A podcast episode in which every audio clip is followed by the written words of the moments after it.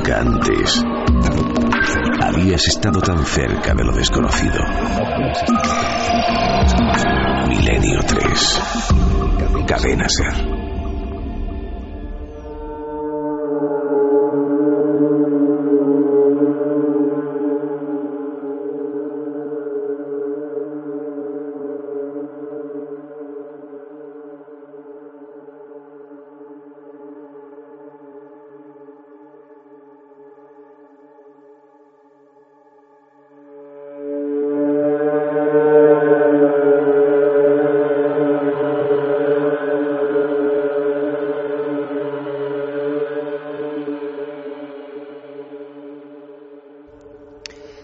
Y 7 minutos. Estos acordes, esta sintonía nos conducen a una nueva historia. La historia de un matrimonio que se dedica, más que a la parapsicología, a investigar en casas encantadas. Y evidentemente, Estados Unidos, y más en los 70, hoy también, pero más en los 70, era un territorio preñado de casas supuestamente infestadas.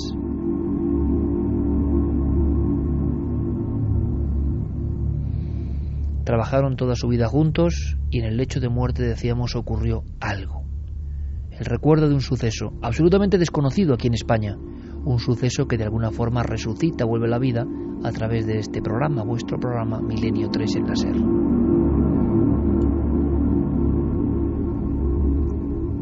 La escena con detalle. Por favor, no olvides este caso. Una y otra vez, casi como último mensaje.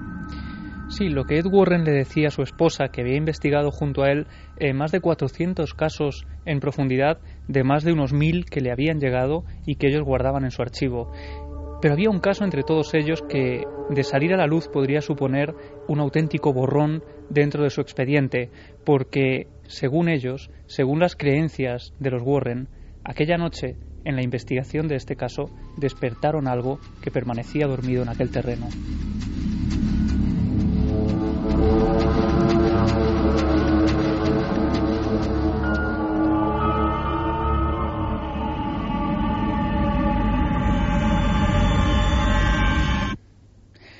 Todo empieza en el año 1971, en los primeros días del año 1971, cuando la familia Perron, que vivía en Rhode Island, eh, estaban buscando un lugar donde poder vivir toda la familia a las afueras de la gran ciudad.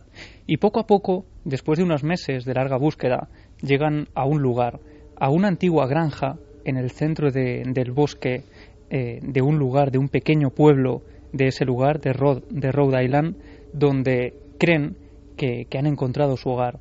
Una antigua plantación del siglo XVIII que desde ese momento se convertirá en su hogar y también en el fruto de sus peores pesadillas.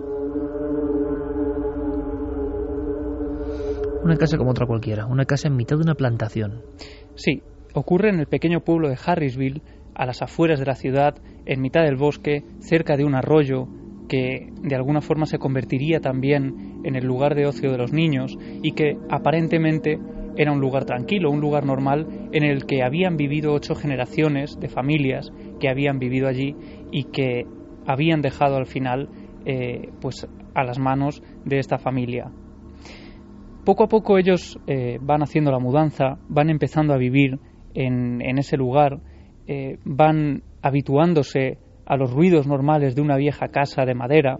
Sin embargo, poco a poco van descubriendo también que hay otros ruidos que no son muy normales y que hay cosas un tanto extrañas, ¿no? Ya casi desde el primer día los niños están muy inquietos en el dormitorio, especialmente las tres hijas que dicen que en mitad de la noche presienten como alguna figura que parece observarlas desde la sombra del dormitorio.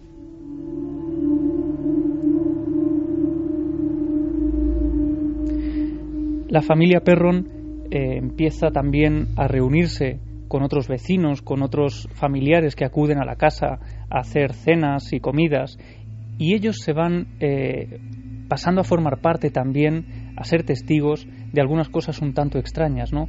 Ellos dicen que a raíz de la segunda semana escuchan susurros en la parte de arriba de la casa, concretamente en la habitación donde ellos tenían el televisor. De hecho, en más de una ocasión, el padre de la familia eh, sube a, a, esa habitación, Roger sube a la habitación pensando que está la televisión encendida porque escucha unas voces muy claras. Sin embargo, cuando llega allí, el televisor está completamente apagado.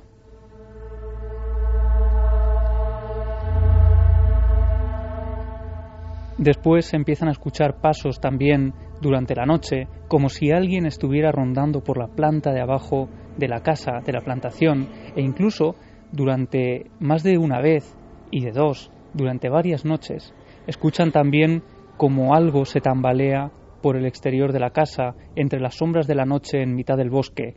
Ellos decían como una especie de animal moribundo que iba chocándose contra puertas y ventanas.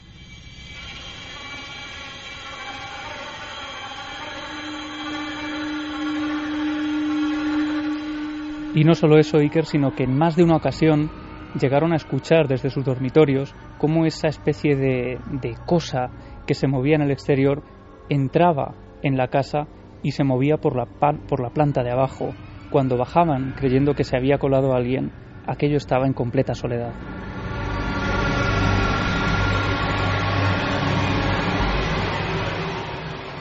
Hasta que el fenómeno deja de ser eh, esa serie de sonidos y de movimientos de objetos y llega incluso a agredir a algunos de los miembros, especialmente a Andrea Perron, la hija de la familia que ahora, precisamente porque Lorraine Warren, intentando seguir, eh, pues, eh, cumplir las últimas voluntades de su marido, le decía a esta mujer, Andrea, que por favor sacara a la luz todo esto. Ella lo ha hecho desde 2006 hasta ahora, ha publicado tres libros, tres volúmenes, más de 1500 páginas, recogiendo todos estos sucesos.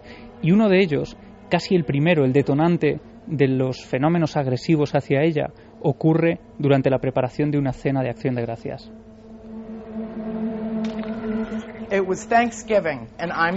Era acción de gracias y yo era la cocinera, así que estaba en la cocina y limpiaba mientras cocinaba. Tenía una fuente que había limpiado y todo el mundo estaba en la cocina. Habría unas 15 o 16 personas. De pronto alguien observa que la fuente está flotando junto a la ventana de la cocina. Yo estaba de pie en un rincón de la cocina haciendo mis cosas y entonces voló tres metros en un ángulo sobre los platos a los que ni siquiera rozó hasta golpearme y hacerse añicos.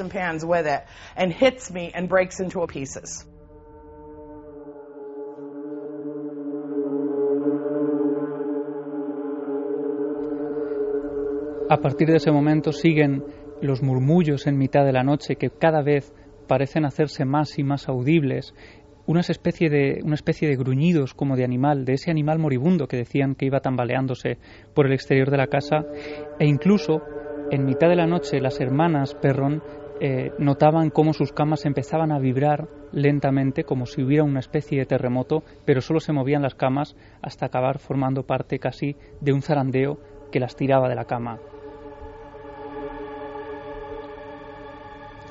Y es por eso que en más de una ocasión Andrea Perron tuvo que recibir en su casa, en su, en su dormitorio, mejor dicho, en su propia cama, a sus hermanas que, atemorizadas por los ruidos y por esos movimientos, tenían que ir allí para intentar calmarse. Vamos a escuchar a Andrea Perron contándonos cómo eran algunos de estos momentos. Teníamos un teléfono justo ahí, era un modelo antiguo y al entrar aquí encontrábamos el teléfono flotando en el aire, como si estuviera suspendido, flotando en el aire. Y cuando alguien entraba en la habitación el teléfono era lanzado contra el suelo. No sé cuántas veces tuvo que cambiarlo mi padre.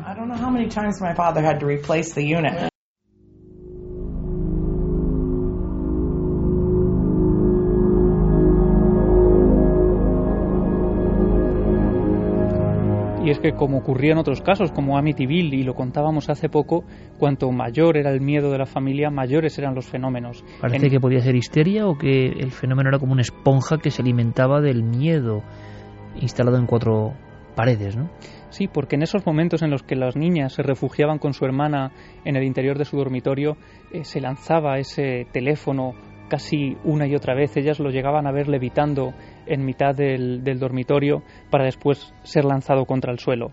Y por eso las visitas a la habitación de su hermana eran cada vez más y más constantes. Mis hermanas venían a mi cama durante la noche, a veces llorando, otras temblando, y me decían, hay voces en mi habitación y algo está moviendo mi habitación. Hay voces y todas hablan a la vez y dicen lo mismo. Hay siete soldados muertos enterrados tras tu pared.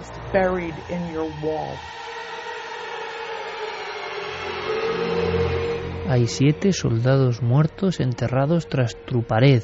Era como un mensaje constante que se repetía y sobre todo diferentes voces daban ese mismo mensaje, esa misma letanía, esa especie de, de frase que por algún motivo que se nos escapa tenía que ser recordada una y otra vez por los nuevos habitantes de esa vivienda.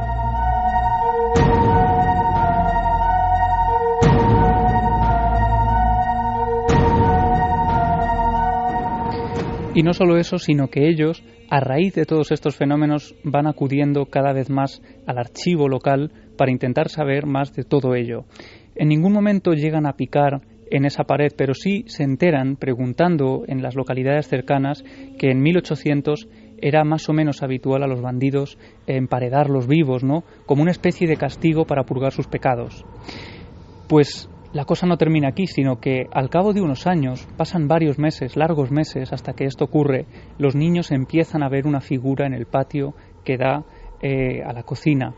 Concretamente la figura de un hombre vestido de época, con unos ropajes muy antiguos, que se limita a sonreírles desde debajo del árbol frente a la cocina y les hace un gesto con la mano. Les está saludando mientras sonríe alegremente.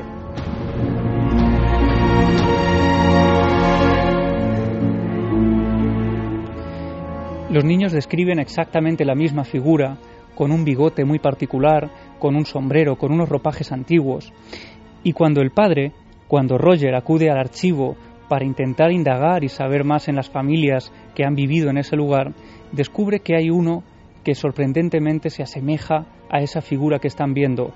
Al final de unas páginas con la descripción de esta persona aparece su nombre, Johnny Arnold, y la fecha de defunción, 1892 este hombre había fallecido ahorcándose en una viga junto al granero de la casa.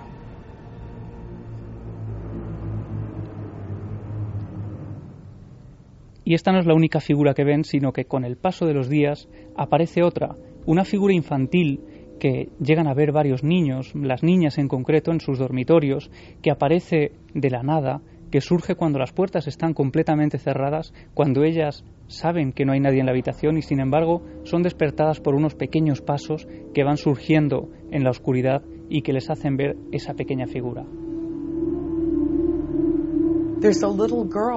Había una niña pequeña que cruzaba mi habitación, tenía unos 4 o 5 años y lloraba por su madre. A veces la niña parecía de un color grisáceo y siempre llevaba un libro bajo el brazo y caminaba por la habitación y se adentraba en el armario. Nunca decía nada, solo pasaba por allí y llevaba un bonito vestido verde y morado. Era con el que había sido enterrada.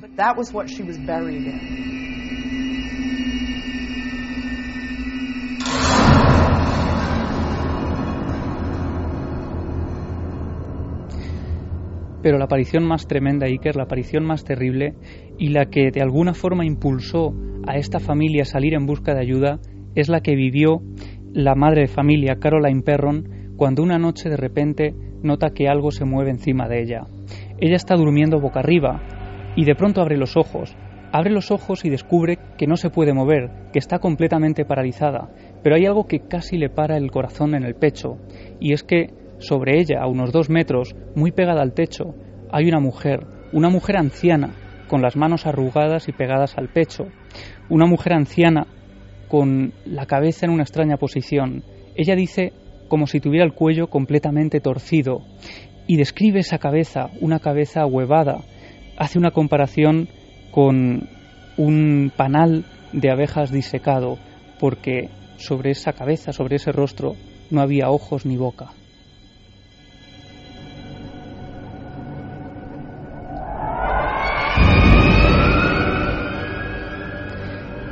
Consigue moverse, Caroline en ese momento despierta a su marido completamente aterrada y él intenta calmarla diciéndole que puede haber sido una pesadilla, que debe haber sido una pesadilla muy real porque ve que su mujer está en estado literalmente de pánico. Lo que ocurre es que dos noches después, dos noches más tarde, la hija pequeña, Cindy, se despierta porque escucha una especie de sonido en el interior de la habitación de sus padres. Cuando abre la puerta y entra, descubre a la vieja, como la describirían, flotando sobre el cuerpo dormido de su madre.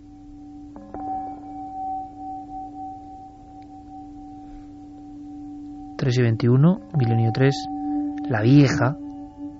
que parecía con el cuello descoyuntado. Descripción que realmente nos parece de lo más gráfico que hemos escuchado nunca en un testigo. Simular la cabeza porque casi no hay facciones, ni ojos, ni boca, pero uno sabe que es cabeza, con un panal de abejas disecado, flotando cerca del suelo, con ropajes antiguos, manos en el pecho,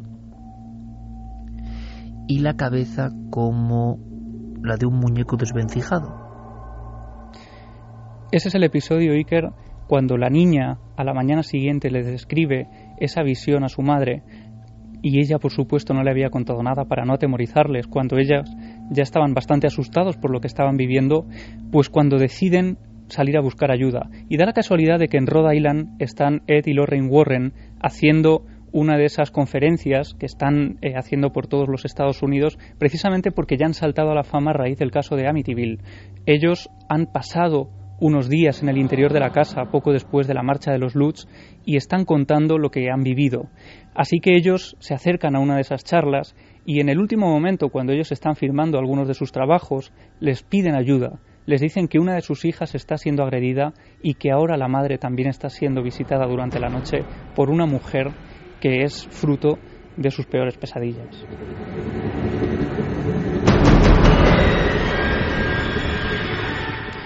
Inmediatamente los Warren eh, toman cartas en el asunto, eh, al cabo de unas semanas se ponen de acuerdo para acudir a la casa y es allí donde llevan a cabo una sesión de espiritismo para intentar contactar con esa anciana. Y en una de las sesiones de Ouija, mientras uno de los ayudantes va tomando nota de todas las letras que el vaso va apuntando, al final, cuando éste deja de moverse, hay una frase escrita muy rápida, casi como en escritura automática sobre el folio. Yo soy Betsabé.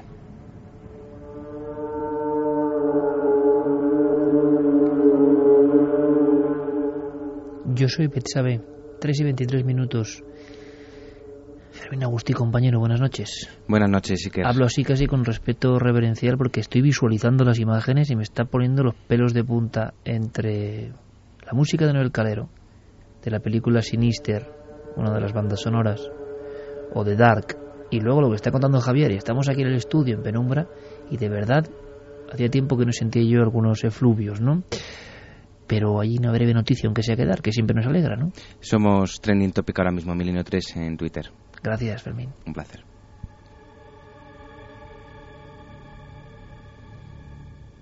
Betsabe. Yo soy Betsabe es la frase que permanecía escrita muy rápido personaje sobre el bíblico. folio. Sí, personaje bíblico y en un principio los Warren lo asocian con ese personaje. Lo que ocurre, y aquí la historia se bifurca, por un lado la familia se queda viviendo en la casa y a partir de ese momento es como si los fenómenos se hubieran intensificado. Las agresiones a, una de las hijas en concreto, a Andrea Perron, la que escribe ahora el libro, se hacen mucho mayores eh, y sobre todo las visiones. Las visiones son mucho más evidentes, esos sonidos eh, animalescos en mitad de la noche en la planta de abajo son mucho más evidentes también, y sobre todo la anciana, esa anciana que se aparece una y otra vez en el dormitorio de Caroline, pues casi no falta la cita nocturna, aparece constantemente atemorizándola y produciéndole un insomnio que va mermando también en la relación familiar. Así que con la sensación de que los Warren, lejos de haber ayudado a la familia, han despertado algo que había allí, ellos eh, deciden intentar ir más allá. Se unen a las búsquedas en los archivos eh, locales para saber más de esa historia y descubren que precisamente en Harrisville, en concretamente el año 1885, había una vecina llamada Betsabe.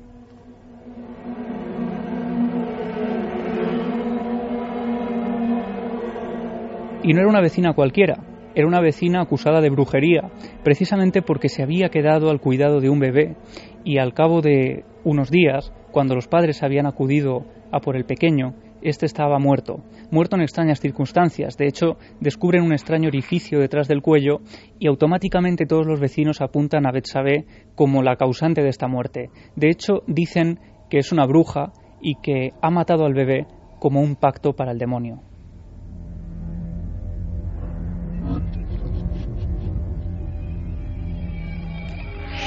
Hay un juicio en el que Betsabé finalmente sale absuelta. Ella consigue eh, salir con vida de esos juicios en los que a las brujas eh, acababa quemándoselas en vida. Sin embargo, eh, esta mujer se gana la desconfianza y el desprecio de todo el pueblo. Así que acaba viviendo recluida a las afueras del lugar, acaba viviendo varios años, muere muy anciana, sola en el interior de su casa y aunque los tribunales eh, la habían dado por habían dicho que ella no tenía culpa de nada, la mayoría de los vecinos seguía considerando que ella era una verdadera bruja. La visión del cuello torcido, del cuello descoyuntado, tiene algo que ver con la realidad. Las crónicas no, no detallaban nada más eh, de la muerte, salvo esa fecha, 1885. No se sabe realmente cómo terminó sus días, ni, ni si estaba relacionado tampoco con esa mujer. Pero los Warren, desde luego, para ellos no había duda de que la anciana que se presentaba eh, a unos metros sobre el cuerpo de Caroline era, Berna, era Betsabe. ¿Cómo acabó el caso, Javi? ¿Qué pasó? Pues cada vez más eh, atormentada por estas visiones, porque hay que decir que eh, principalmente era Caroline la que las veía, la que veía a esta mujer una y otra vez, eh, al final tuvo que decidir porque notaba que sus días y que su vida se iba apagando en esa casa. Ella estaba enfermando constantemente porque notaba que el miedo que vivía allí y las noches sin dormir pues estaban acabando con su vida. Vamos a escuchar, si quieres, a Andrea Perron contándonos ese momento en el que la madre pide por favor que se marchen de esa casa. Ella me dijo, cariño, he mirado a tu padre y le he dicho, Roger, no sobreviviré a otro invierno en esta casa. Era o dejar la casa o perder a nuestra madre. Así que no había otra decisión posible.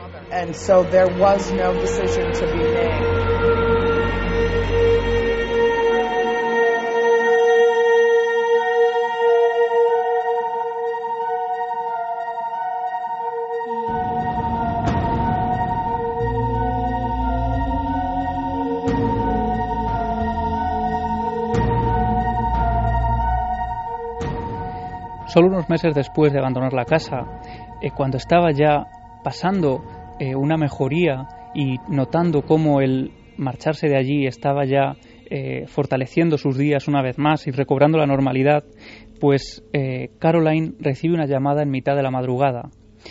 Es la llamada del nuevo inquilino, del nuevo propietario de esa casa en la que ellos habían vivido durante nueve años. El hombre le dice que acaba de abandonar el lugar, que ha salido despavorido corriendo en pijama, que no ha tenido eh, ni siquiera el temple de coger el coche y arrancarlo, que ha corrido varios kilómetros carretera arriba hasta llegar al pueblo para llamarla y pedirle explicaciones de lo que estaba ocurriendo en esa casa. Él no llega a contarle nada, solo que es incapaz de volver a por sus muebles.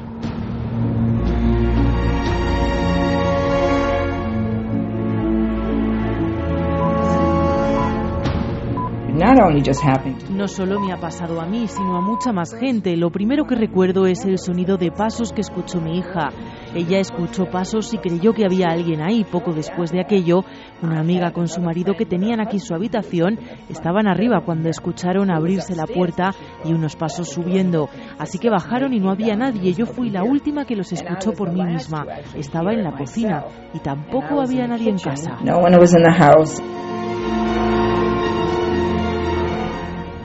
Final varias personas, el racimo de la familia, pero lo que nos sorprende es la llamada en la noche de este huido de la casa de la supuesta maldición, ¿no? Sí, estas palabras, estas últimas palabras que escuchábamos eran las de Norma Sutcliffe, la última inquilina, la que actualmente está viviendo en ese domicilio. La casa existe. La casa existe hoy, está habitada, y no solo eso, sino que el libro y el caso ha salido a la luz hace prácticamente dos años. Cuando ella fue allí a vivir no sabía absolutamente nada de lo que había ocurrido. Y sin embargo, cuando se pone en contacto con, con Andrea Perron, la autora del libro, sin haber leído siquiera el libro, le cuenta cómo durante la noche efectivamente escuchan un sonido muy característico, como el de un animal moribundo tambaleándose en el pasillo de la casa.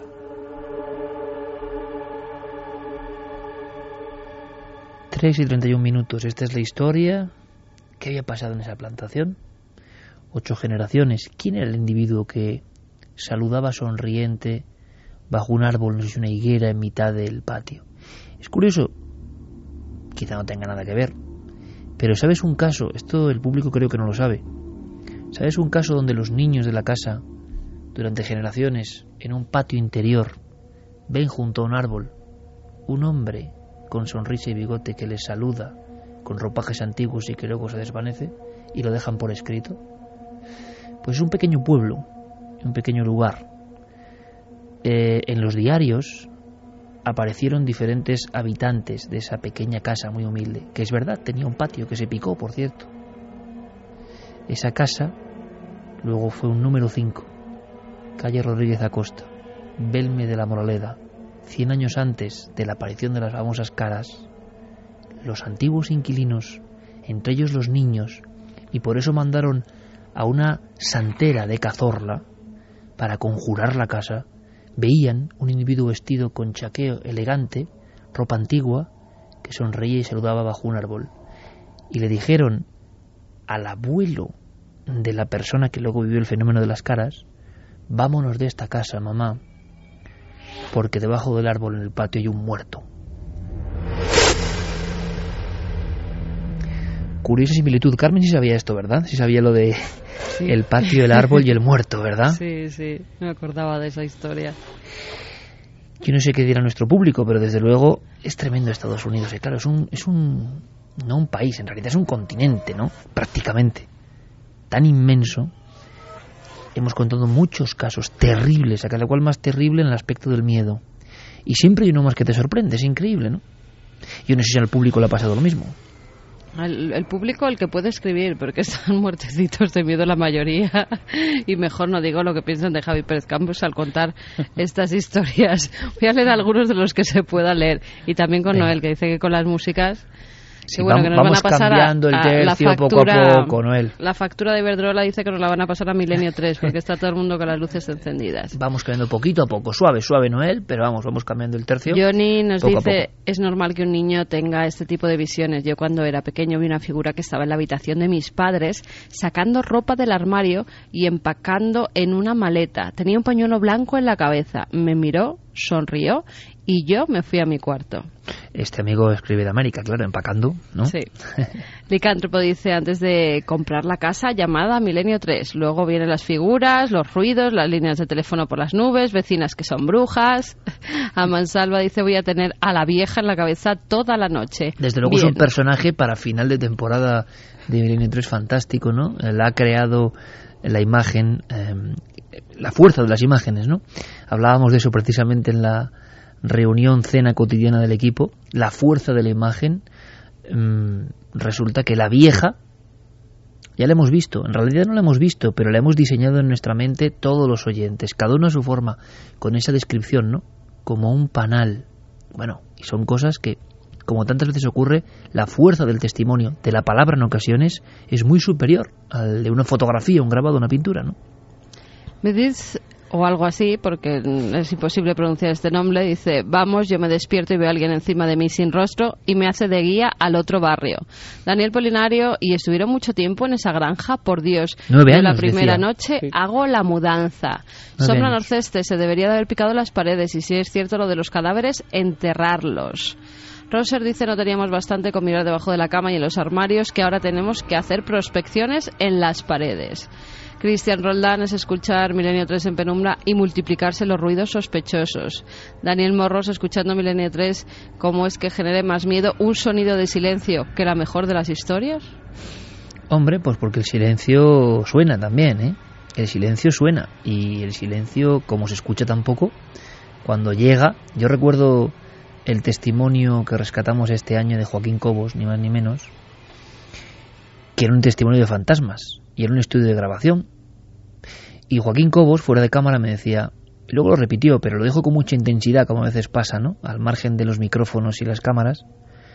Me decía, Iker, es que tú no sabes cuando grabábamos en aquel estudio, en la antigua carretera de Alcorcón, solos en la noche, claro, había una figura, veíamos una figura, nos rondaba una figura.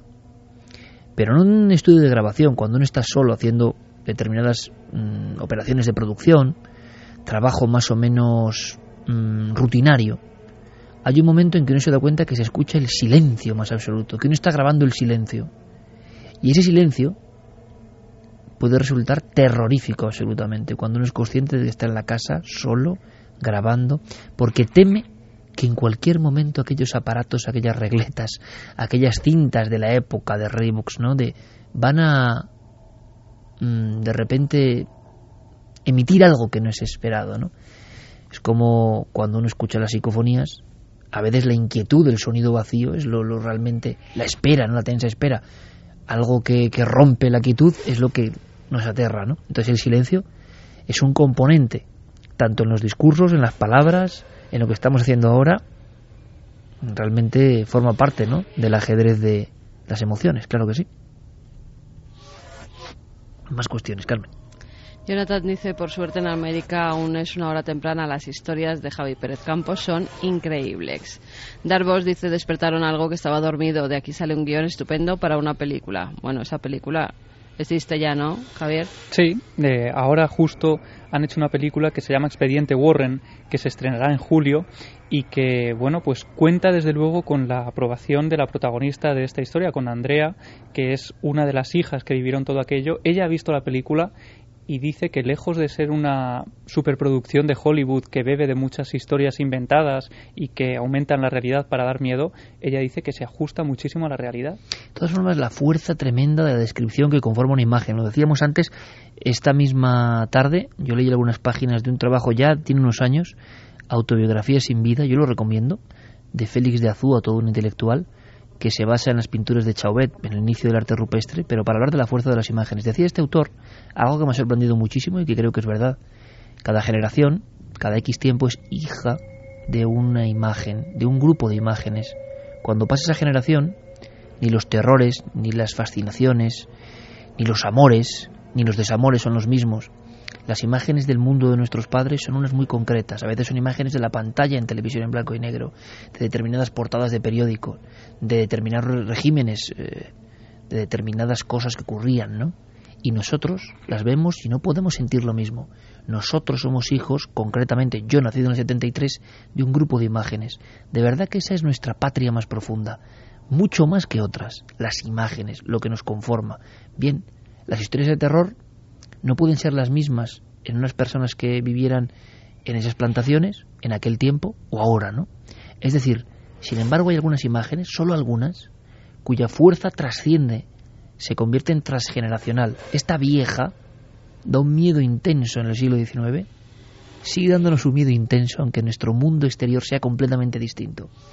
En el mundo de la informática, de los dígitos, de la información al minuto, del 4G, 3G, no sé qué, en la noche, con silencios y músicas, uno habla de la vieja, que es una imagen decimonónica, y sigue produciendo el mismo espanto, ¿no? O sea, hay algunas que tienen una fuerza que trascienda el tiempo, y otras que son hijas de sus épocas, y que no las entiende el siguiente grupo generacional. La vieja, sin duda un personaje, ¿no? Yo creo que nuestro público ya ha bautizado otro de los emblemas de milenio, ¿no? De este 2013. Un personaje que podía ser digno de novela, como una novela que es la que también traemos. Iker, en un sorteo.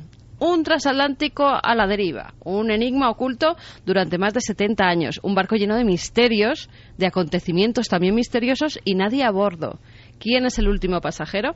Bueno, que estén muy atentos a lo que digo porque la respuesta yo la voy a decir y luego tendrán que contestar en esas vías de contacto que luego daré. Pero que estén muy atentos porque hay que atreverse a embarcarse en el barco más enigmático que jamás se haya podido imaginar nadie.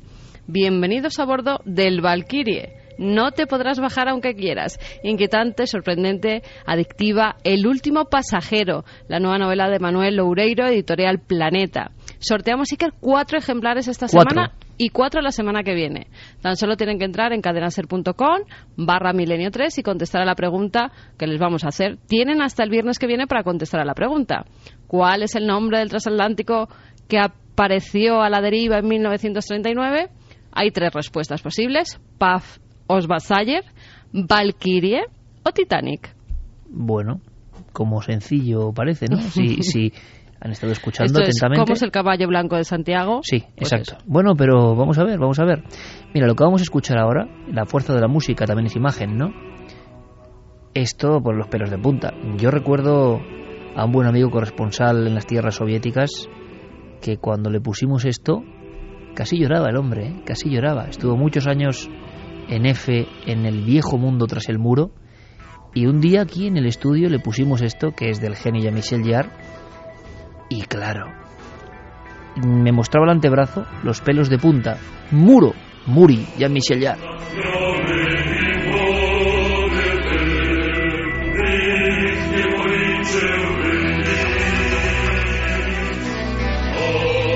Porque músicas del bloque del este en concreto, no solo de la Unión Soviética, en este caso sería Polonia, el tono de voz, el eco, la fuerza, aunque sean con los instrumentos digitales de Jean-Michel Jarre impulsando, lo que estamos hablando, ¿no?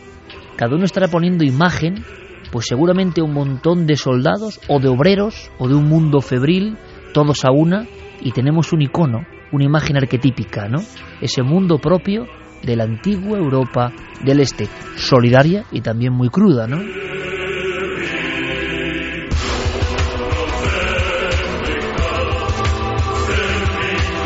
El territorio del misterio, al otro lado del muro, ovnis tras el telón de acero, astronautas perdidos, bases secretas, experimentos con seres humanos. ¿Qué no habrá pasado? ¿Y cuándo nos enteraremos de la verdad de tantos años tras el muro?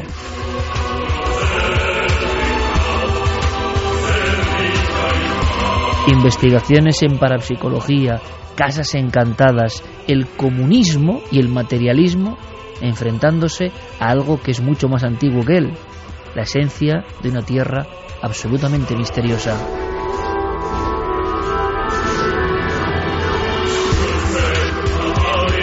Y son acordes y voces, un poco proletarias, antiguas, soviéticas, las que nos conducen hasta un misterio que todo el mundo sabía que era misterio. La muerte, ni más ni menos, del primer héroe más allá de la Tierra, del primer cosmonauta que dejó el mundo en el que vivimos. Menudo salto, ¿verdad? Yuri Gagarin.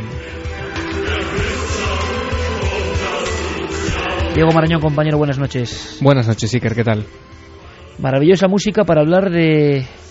no de un viaje y una gloria, sino algo que estaba ya hacía tiempo en los manuales de conspiración. ¿Qué pasó? ¿Cómo murió Yuri Gagarin? Pues efectivamente es, un, es una historia que lleva coleando bastante tiempo, pero que se ha vuelto a poner de actualidad precisamente eh, a raíz del estreno de una película, una película que se llama Gagarin, el pionero del cosmos, que ha tardado seis años en rodarse y que se ha dilatado bastante en el tiempo y está ahora mismo en los cines eh, de, la, de, Moscú. ¿no?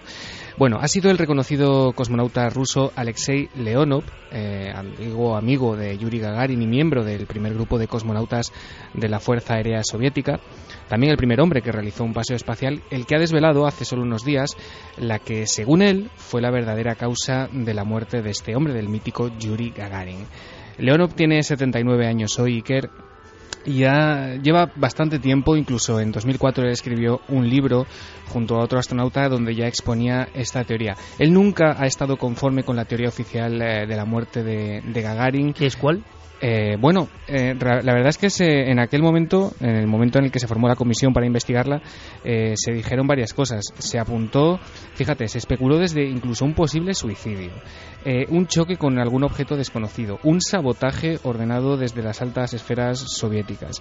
La verdad es que la que más papeletas tenía para ser, digamos, la buena, era que mmm, Yuri Gagarin podría haber sufrido la despresurización accidental de la cabina del caza que pilotaba cuando cuando murió.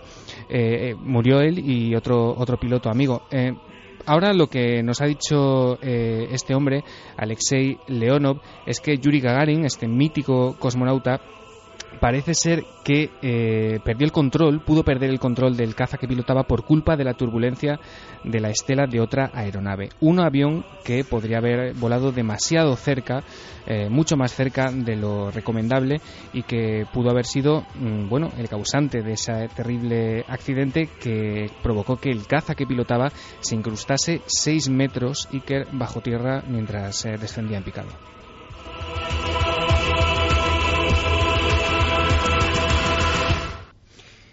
Seis metros bajo tierra el hombre que salió del planeta, el uh -huh. héroe soviético.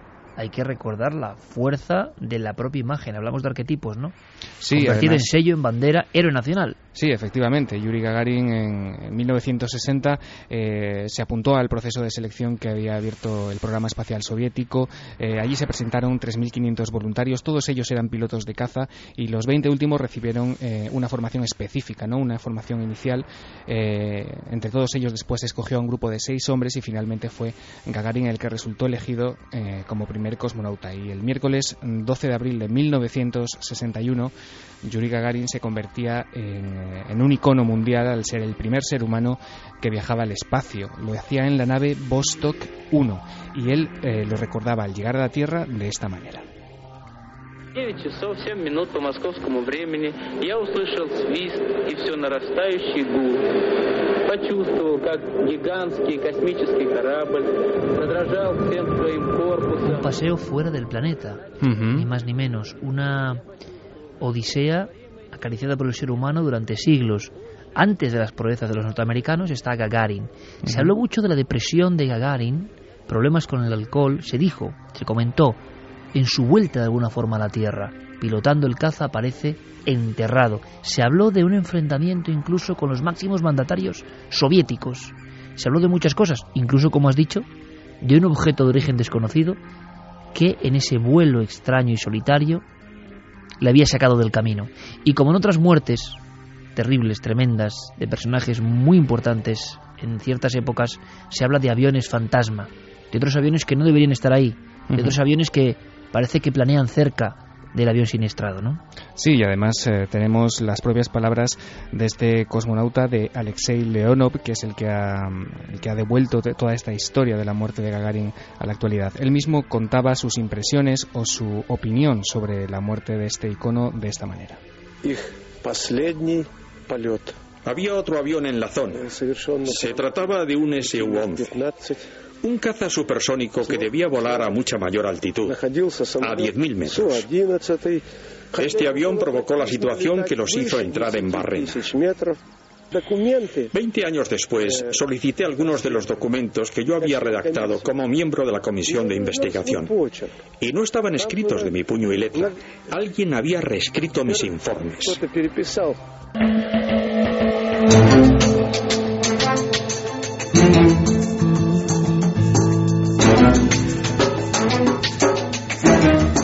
Informes reescritos, muertes extrañas, bueno, un individuo molesto que al parecer es apartado del camino. ¿Cuántas veces ha pasado eso, no? Esto no es de crear o no, esto es que ha ocurrido, como tantos otros secretos y misterios, todavía duermen sepultados en los gigantescos, kilométricos archivos de todos los servicios de inteligencia de los muchos países del Pacto de Varsovia. Ahí es material para siglos, ¿no? De misterio, yo creo.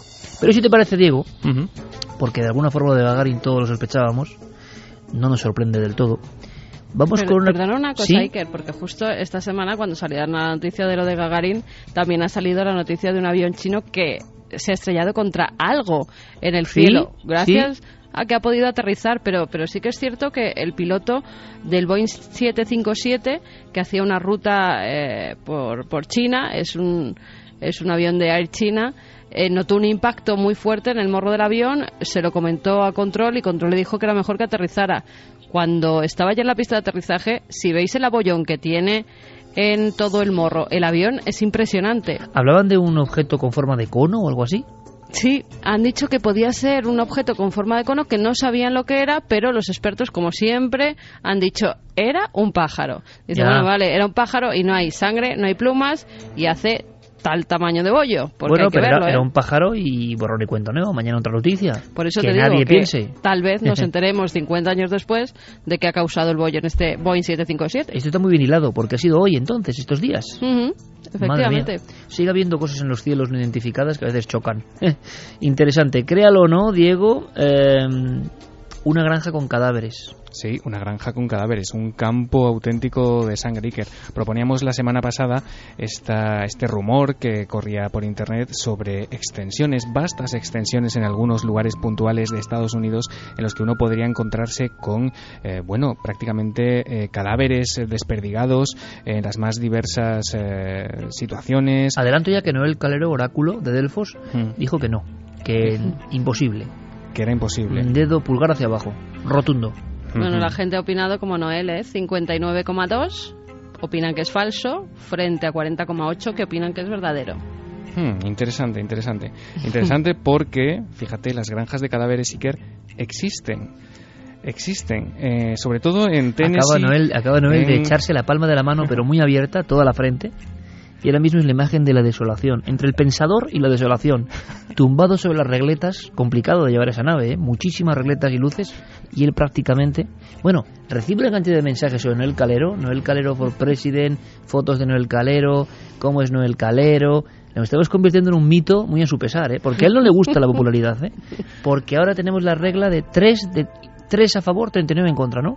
Más o Sí, menos. más o menos, más o menos. Muy bien. Vuelve a ser él. Vuelve a ser él. Qué tío más grande. Él dijo Eh, que no y por supuesto es que sí. Es que hay, sí. hay, hay granjas de cadáveres, que eso Sí, ya es alucinante. Te explico, te explico. Resulta que en lugares de Estados Unidos, como por ejemplo en Tennessee, en Carolina del Norte, en Texas, existen, eh, pues como te digo, extensiones de terreno pobladas de cadáveres. Pero claro, la explicación es un poco mm, más racional de lo que podría parecer. Estas extensiones, Iker, pertenecen a áreas de antropología de distintas universidades. ¿Qué hacen ahí? Bueno, pues investigar cómo eh, el cuerpo humano eh, se descompone, cómo los diferentes estados de putrefacción eh, se pueden observar, incluso sirven para adiestrar a investigadores en cuanto a, bueno, en cuanto a cómo abordar un- el lugar de un crimen, el levantamiento de un cadáver. Y que con mascarilla ahí, ¿no? Claro, imagínate. Y tú dirás, ¿y de dónde sale toda esta gente, todos esos cadáveres reales que están ahí? Bueno, pues eh, algunos, algunos de ellos provienen de oficinas forenses, son cadáveres eh, no reclamados, de gente que, que no está identificada, pero eh, esto es curioso, la gran mayoría pues son esos, esa gente que decimos que dona su cuerpo a la ciencia, ¿no? Eh, sirven algunos de ellos para, para este objetivo. Y te puedes imaginar, eh, bueno, pues lo macabro, ¿no? De la estampa. Tú has, eh, hombre, tampoco es que te lo vayas a encontrar así de repente. El, el sitio está eh, perfectamente protegido, con una valla, bueno, te puedes imaginar, ¿no? Pero sí que es cierto que los cadáveres se encuentran en las más diversas situaciones, se pueden ver a simple vista, dentro de coches, en- semienterrados, con una bolsa de plástico, es decir, simulando las situaciones en las que un cadáver puede ser encontrado por las fuerzas de seguridad, pues en la vida real. Hombre, no... sé, Diego, pero es que están al lado de un aparcamiento de coches, o sea que tampoco es que estén muy vallados, ¿eh? Bueno, bueno, pues eh, como decíamos, tú, tú vas de excursión con tu mochila y de repente Sí, te sí, te encuentras el panorama. Oye, créalo o no, en este caso, eh, nuestro sabio público ha fallado, ¿no? Porque es que de verdad era para fallar. ¿eh? Aquí casi disculpamos a Noel, porque una granja de cadáveres tiene hasta un documento como muy sonoro, sí, ¿no? Muy visual. porque, claro, porque este, este tipo de temas aparecen en series de televisión, pues en CSI o, como en el caso que vamos a, a escuchar ahora mismo, en la serie de televisión Bones. ¿Granja de cadáveres? Hogansburg tiene una de las tres instalaciones donde los antropólogos forenses pueden estudiar la descomposición de los cadáveres tras la muerte. A ver, ¿me estás diciendo que tienen un campo de cadáveres? Unos en el campo, otros en el agua, otros colgados, otros en el fuego. Colocan los restos en distintas condiciones y... Pues evidentemente la ficción se convierte en realidad absoluta. En titulares, siguiente desafío para Noel y para el público, claro, que es lo que importa. Y tan en titulares, es prácticamente una imagen Iker. Es la imagen eh, de una casa prácticamente solitaria en una urbanización de noche. De repente eh, alguien llama a la puerta, desde dentro se abre y lo que te encuentras en la puerta es una pareja de dos niños pequeños. Parecen querer entrar en- a toda costa, es como si estuviesen asustados, como si necesitasen ayuda. A veces se cuenta que quieren llamar por teléfono. La persona que abre la puerta se da cuenta de que la estampa no es habitual, de que algo parece no ir bien. Y esa, eh, esa impresión eh, acaba confirmándose cuando los pequeños levantan su mirada para, cruzar, para cruzarla con la tuya y tú te das cuenta de que sus ojos no tienen iris, sus ojos no tienen vida, no tienen alma, están completamente negros. Se dice que estos niños han aparecido en muchos lugares del mundo, en las más diversas situaciones, y que las personas que se encuentran con ellos en la puerta de sus casas jamás vuelven a ser los mismos. Pero estamos, como siempre, ante un mito urbano del siglo XXI, o quizá ante algo más real de lo que pudiera parecer. Pues en siete días lo contamos. Vamos a hacer que no opine nadie. No quiero condicionar al público, porque ya el poder de Noel es tan inmediato que enseguida se posicionan. Según lo que vota Noel, ellos votan, ¿no? En lógica correspondencia. Así que nos quedamos todos en silencio y la semana que viene mostramos nuestro veredicto. Diego, gracias compañero. Un placer, hasta la semana que viene.